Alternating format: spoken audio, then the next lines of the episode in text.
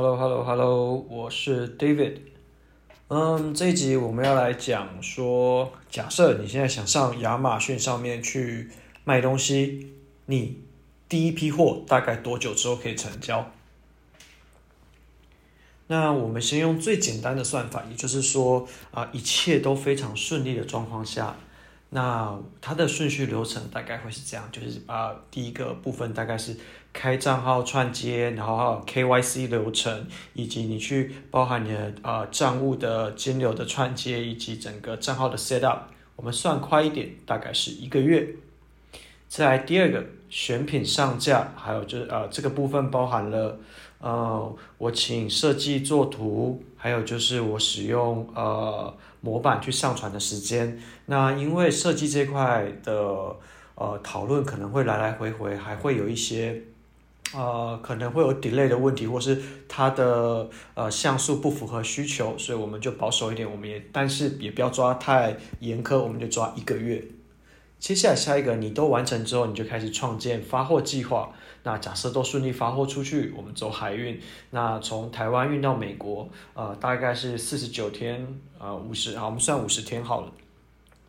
然后再入仓的话，从呃离开呃就卸货港，然后到你的 FBA 的仓库，大概是需要可能顺利的话，大概半个月。那我们这边刚刚加一加时间大概多少？开账号一个月，选品上架大概一个月，海运的大概五十天，入仓抓半个月。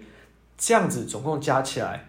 其实差不多是四个月。也就是说，你一切都顺利的状况下，你从开账号到你可以开始开卖东西是四个月。四个月之后，你才可以去预期说我的第一张单什么时候进来。好，那我们呃来试试看。最长现在哦，就是二零二二年现在最常会遇到的状况下，假设我现在想要上亚马逊上面去卖东西，我大概需要花多少时间？第一个开账号串接 KYC 这个部分。啊、这个部分其实就卡死蛮多人的，因为你可能你的账号、你的公司登记是错误的，然后你公司可能要重重新审核。你今天在对外的账务你没有回款的啊、金流账户，然后可能甚至你的品牌跟公司这件事没有处理好，你没有办法通过第一阶段的 KYC 认证或者是账号的串接。我们抓比较宽松一点，我们不去还不去谈什么商标这一块，我们就抓大概。两个月，那选品上架这一块哦，这一块的时间可以抓到非常的长，因为可能大家对设计出入很有意见，然后再是大家可能不熟亚马逊的系统。我必须说，亚马逊的系统真的不是很好用。但啊、我们都假设一切顺利，啊、不是一切顺利。刚刚假设跟我说，在在摸索以及就是 try and error 的状况下，呃。大概一般的卖家会花到两个月的时间去完成第一笔上架。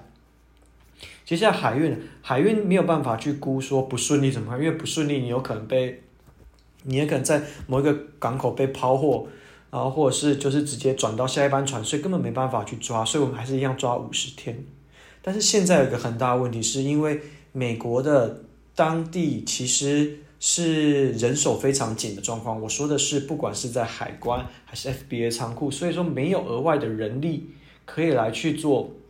仓库里面的入仓这个动作，所以这样子花下来需要几个月。这样花下来，你这样算一算。开账号两个月，选品上架两个月，这边已经四个月喽。入仓的时间，你可能还在抓两个月，你 idle 时间，这样子是六个月。六个月你再加刚刚前面的海运时间五十天，也就是说你大概有七个半月的时间。以现在的卖家来说，你可能要预期你七个半月，你才有办法卖出去第一个产品。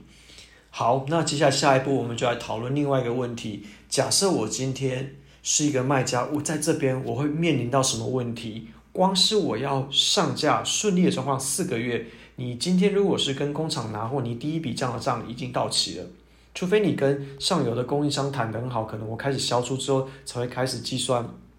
我跟他之间的啊账要怎么样去做呃交付。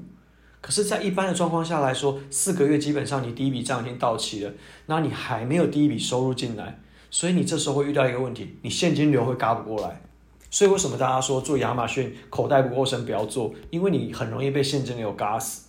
那如果说我们刚刚说比较实际的状况，可能七点五个月才有办法去卖出第一票产品的时候，你有哪一个？你有办法？我们不要说月结哈，你已经超过半年了，你超过半年以上才有办法去把这件事情啊、完成。那你觉得你有办法？你有你口袋够深，可以去付第一第一票的账款吗？这可能是一个很大的问题。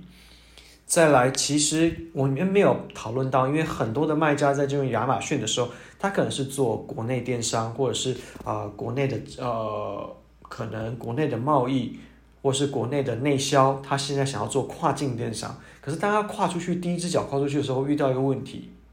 你的品牌在你要卖出去的国家，它有没有进行注册？但如果它没有进行注册的状况下来说，你光是要申请你的品牌商标，根本就不晓得需要多久。我顺利的话，十八个月内给你申请下来。也就是说，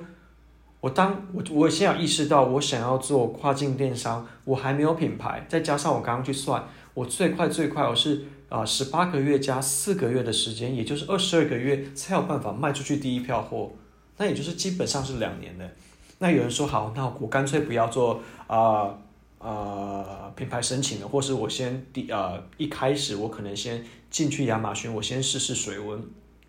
然后我先试试水温之后，再来去啊、呃、同时间去申请啊、呃、我的品牌。那这时候卖家会遇到一个问题，当他在 try 的过程中，其实他呃第一个他没有收入，可是他的呃账款会一直来，比方说你放在亚马逊里面。那你的这些仓储费啊、FBA 的费用，它的账单会一直寄过来，然后再来是你的广告费开始花了。不管是啊、呃、遇到哪一个人，他都会跟你说，你现在进亚马逊，如果你不开广告啊、呃，我们不要用广告这词啊，我们用 sponsor ads，因为我为什么不用广告？因为其实它翻译就是广告，可是因为用广告，大家会跟传统的广告呃合并在呃搞在一起。我们就说 sponsor ads 这件事情，大家都说你要开 sponsor ads，你想想看，你前面卖出去第一票或四个月顺利的话，四个月才卖出第一个产品，你什么时候你的 break even point 是什么时候？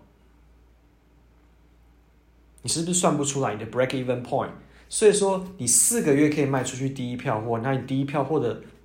账期也到了，好，我就算你的现金流嘎了过来好了，那我前面付出去这些，我扣除掉第一次的采购，就是以及那个要给供应商甚至自己的工厂的呃费用以外，你接下来要把呃你前面的成本赚回来，需要花多少时间？呃，大家目前在讲说，如果你在半年内你能够 break even，其实就已经是非常顺利的了。以现在现阶段而言，为什么？因为你现在亚马逊的市场里面，你一个新的卖家，你要进去一个呃新的 category，前面的人都已经卡在那边卡好久，你要跟他比的是什么？你没有什么可以跟他比，你可能呃，因为有的人会说，好，那我就是可能用一些其他电商方方法，我用一个低价进去，可以啊，你可以用低价进去，可是亚马逊跟其他的平台最大的不一样是，它的排序就是它自然排名，并不是跟。跟价钱不是呃绝对的关系，而是它是跟你在每一个关键字的搜索结果下的转化率，也就是搜索结果下你的关键字排名。那你如果在这个关键字，比方说我说手机壳，可是你你明明是做手机壳的，然后你也打广告曝光出去了，我今天一个消费者看到你的产品没有半个 review，没有半个 review，然后你又在这么前面，我就会觉得很奇怪，所以我不会去。对你进行购买，那你不会进行购买，你跟手机壳这个字的关联性就越来越低，越来越低，那你的广告费就会越烧越多，越烧越多，你永远都没有办法回本。所以这个是亚马逊卖家一开始进来最大的障碍。那这样子算下来之后，你到底要多久才有办法在亚马逊上面去做 break even？其实这个很难说。那以我目前自己的经验来说，呃，以前在带运营商的时候，可能我们会跟客户说，我们的预期啦是在六个月到八个月内去做 break even，然后我们尽量在呃一年之内，就是比方说八个月过了嘛，我们在第九个月到第十二个月，我们会接到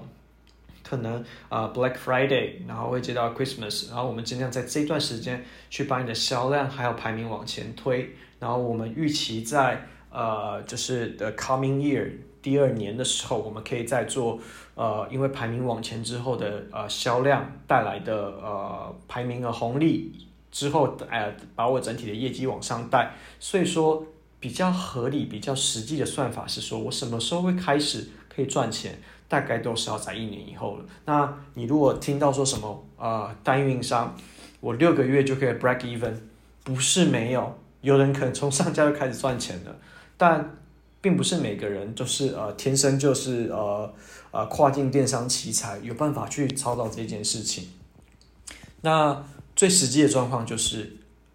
一个一年。你有办法 break even，然后在第二年去做，开始做呃提升你自己的呃销量跟你自己的呃 revenue，这个会是比较呃合理的 expectation。